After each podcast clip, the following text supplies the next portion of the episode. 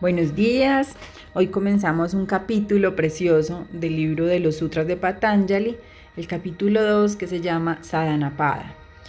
Vamos a empezar el capítulo. Eh, es un capítulo muy aplicado que nos habla mucho de la sadhana. La sadhana, entendida como disciplina o como práctica espiritual constante.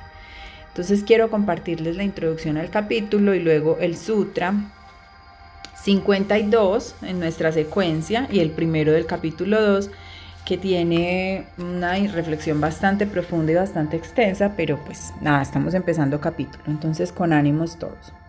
Entonces dice, sadhana significa disciplina. Los yogasidas tamiles tienen un dicho famoso. La cantidad de felicidad en la vida es proporcional a la disciplina de uno. Esto incluye todo lo que podemos hacer para recordar la verdad de nuestro ser y dejar partir lo que no somos. En este capítulo Patanjali prescribe la sadhana como camino de autorrealización.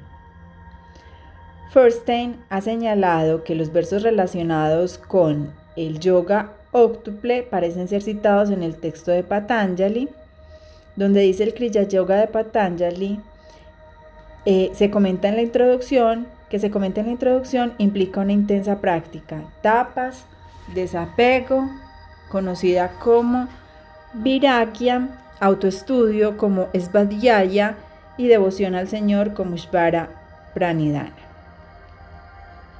Muy bien, entonces vamos con este sutra 52. A ponerle mucha atención. El sutra dice, práctica intensa, autoestudio y devoción al Señor constituyen Kriya Yoga. Tapas significa práctica intensa. Proviene de la raíz tap, que quiere decir calentar. Se refiere a cualquier práctica intensa o prolongada para la autorrealización que implique vencer a las tendencias naturales del cuerpo, las emociones o la mente. Debido a la resistencia del cuerpo, las emociones o la mente, se puede desarrollar calor o dolor como productos secundarios, pero estos nunca son el objetivo. Podemos ser instruidos en los textos sagrados o podemos haber realizado muchos actos devocionales, pero si no hemos realizado tapas, una práctica intensa, los sentidos, la mente y las emociones finalmente doblegarán a nuestra conciencia. Y dice, con miedo huyen del cocodrilo del río, y en la orilla caen en el abrazo del oso. Así son ellos los ignorantes de escrituras que huyen de tapas, austeros, por comida y con hambre, vagando por siempre. Y también hace referencia a lo siguiente. El control de los sentidos no es un fin en sí mismo. Con unidad de mente hice tapas y presencié el pie triunfante del Señor. Con anhelo de búsqueda hice tapas y presencié el estado de Shiva. Solo eso es tapas, eso que realizas con el anhelo del corazón. ¿Qué avalará el tapas de aquellos que no lo realizan así? Por su parte, el autoestudio es Badhyaya, no es el mero estudio de los textos sagrados, sino que incluye la observación de la propia conducta, al igual que de las psicodinámicas de la mente. Esto puede hacerse escribiendo las experiencias en un diario que nos permita transformar lo que es una experiencia subjetiva en otra objetiva. Como resultado, nos volvemos conscientes de lo que permanece, el vidente. Gradualmente, uno deja de identificarse con la personalidad, la suma de los movimientos mentales y las reacciones habituales. El autoestudio, Svadhyaya, produce la discriminación y el autodominio. Los Siddhas como Patanjali aspiraban no solo a la trascendencia, sino también a la transformación de la naturaleza humana inferior. No existe una espada más afilada que un diario espiritual para detectar al gran ladrón, la mente, que ha arrebatado la perla del ser. mente, la mente nos da demasiadas preocupaciones y desilusiones. Uno no debe ser indulgente con ella, debe inspeccionarla constantemente. Escribir en un diario espiritual las observaciones sobre uno mismo puede ayudar a ello y nos ofrece una oportunidad para corregir los errores diarios. También nos da alivio e inspiración. Por su parte, el estudio de los textos sagrados también nos sustenta y nos recuerda que somos realmente y nos ayuda a crecer. Ishvara Pranidhana o entrega al Señor incluye el cultivo del amor incondicional por el Señor. Al igual que dejar partir todo aquello que nos perturba. La ecuanimidad vendrá finalmente. Uno deja partir y deja para Dios. Kriya Yoga se deriva de la raíz kaere, que significa hacer o realizar, y está relacionada con karma, el principio de que toda acción produce una reacción. El yoga de Patanjali es por tanto un camino que consta de tres partes. Una práctica intensa conocida como tapas, el autoestudio conocido como svadhyaya y devoción al Señor como Shvara Pranidhana. Es interesante señalar que Patanjali no especifica que debemos practicar constantemente, esto es, qué técnicas específicas, excepto el desapego. Existe una fuerte evidencia que sugiere que, si uno practicase el desapego continuamente durante al menos tres meses, dejando partir todas las reacciones perturbadoras mentales y emocionales, uno podría alcanzar el estado de iluminación, el supremo despertar de la mente. Ramana Maharshi describió este estado supremo de Samadhi con las siguientes palabras.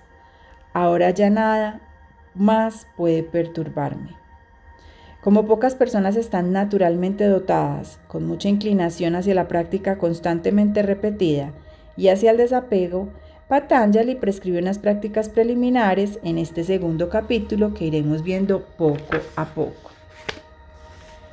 Le voy a tomar una foto a a un, a un, gráfico que hay aquí donde habla de Kriya Yoga, más que una especie de yoga como tal o de ejercicio físico y mental, básicamente lo que hace es soportarse sobre dos ramas importantes, la práctica constante y el desapego. Y en la práctica constante está la práctica intensa que son tapas, el autoestudio que es Svadhyaya y la devoción al Señor que es Svara Pranidhana. Y en relación al desapego nos habla de un desapego preliminar para llegar a un desapego superior. En este sutra hay tres prácticas, por lo que vamos a dividir nuevamente este sutra en tres días. Vamos a hacer una práctica hoy, otra práctica mañana y otra pasado mañana, para que podamos como integrarlo bien a nuestra vida. Entonces la primera práctica nos dice, realiza una práctica intensa, tapas, Fija periodos extensos de tiempo para una práctica concentrada y continua de todas las formas de yoga o de conexión espiritual que tú prefieras. Incrementa gradualmente el tiempo hasta 24 horas en los días reservados exclusivamente para esto. En los demás días, practica Sudhi o Nitayananda con frecuencia creciente. Desarrolla la ecuanimidad frente al placer el dolor, la ganancia y la pérdida y otras dualidades. Entonces, como muchos de los que escuchamos esto no practican yoga, entonces aquí no, la, la, práctica ofrecida no es para que practiques una especie específica de yoga que de hecho tú de pronto no conoces. Lo que yo te propongo es esto. Siéntate a pensar cuál puede ser tu práctica de conexión espiritual diaria. Vas a pensarla y vas a programarla y entonces vas a destinarte, por ejemplo, es un tema de pintar mandalas, por ejemplo, es un tema de hacer artesanía, por ejemplo, es un tema de orar, ¿cierto? Rezarle a Dios, rezar el Padre Nuestro o el Rosario o es ir a la iglesia. Todos los días vas a destinar esos 5 minutos, esos 10 minutos, esos 15 minutitos a hacer esa práctica de manera constante. Y lo que te impulsa es que lo vayas incrementando gradualmente, que es lo ideal, que tú puedas dedicar alrededor de una hora diaria, entre una y dos horas diarias a tu conexión espiritual. Puede ser una en la mañana temprano y una en la noche antes de dormir.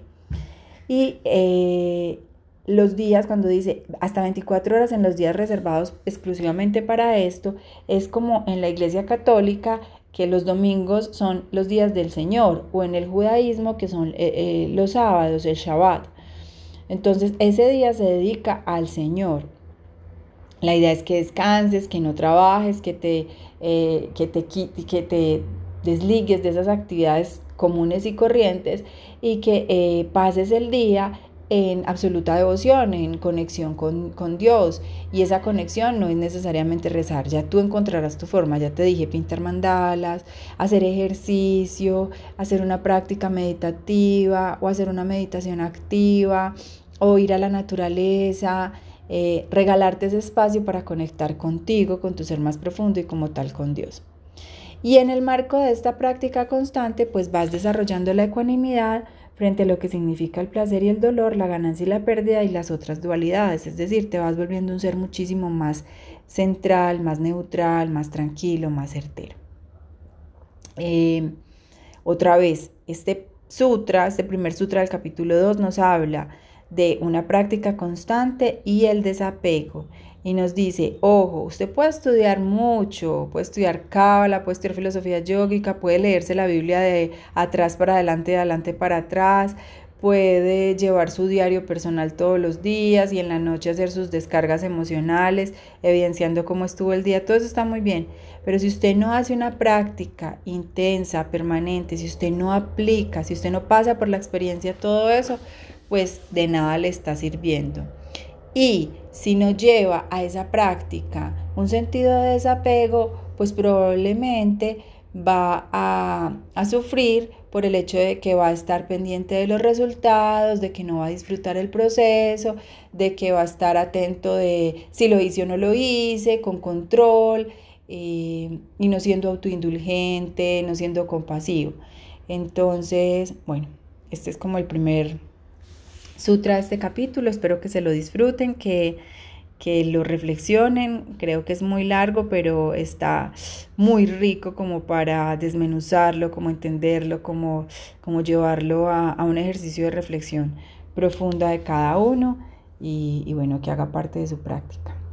Les mando un abrazo, les deseo un muy buen día y mañana llego con el mismo sutra, pero con una práctica diferente.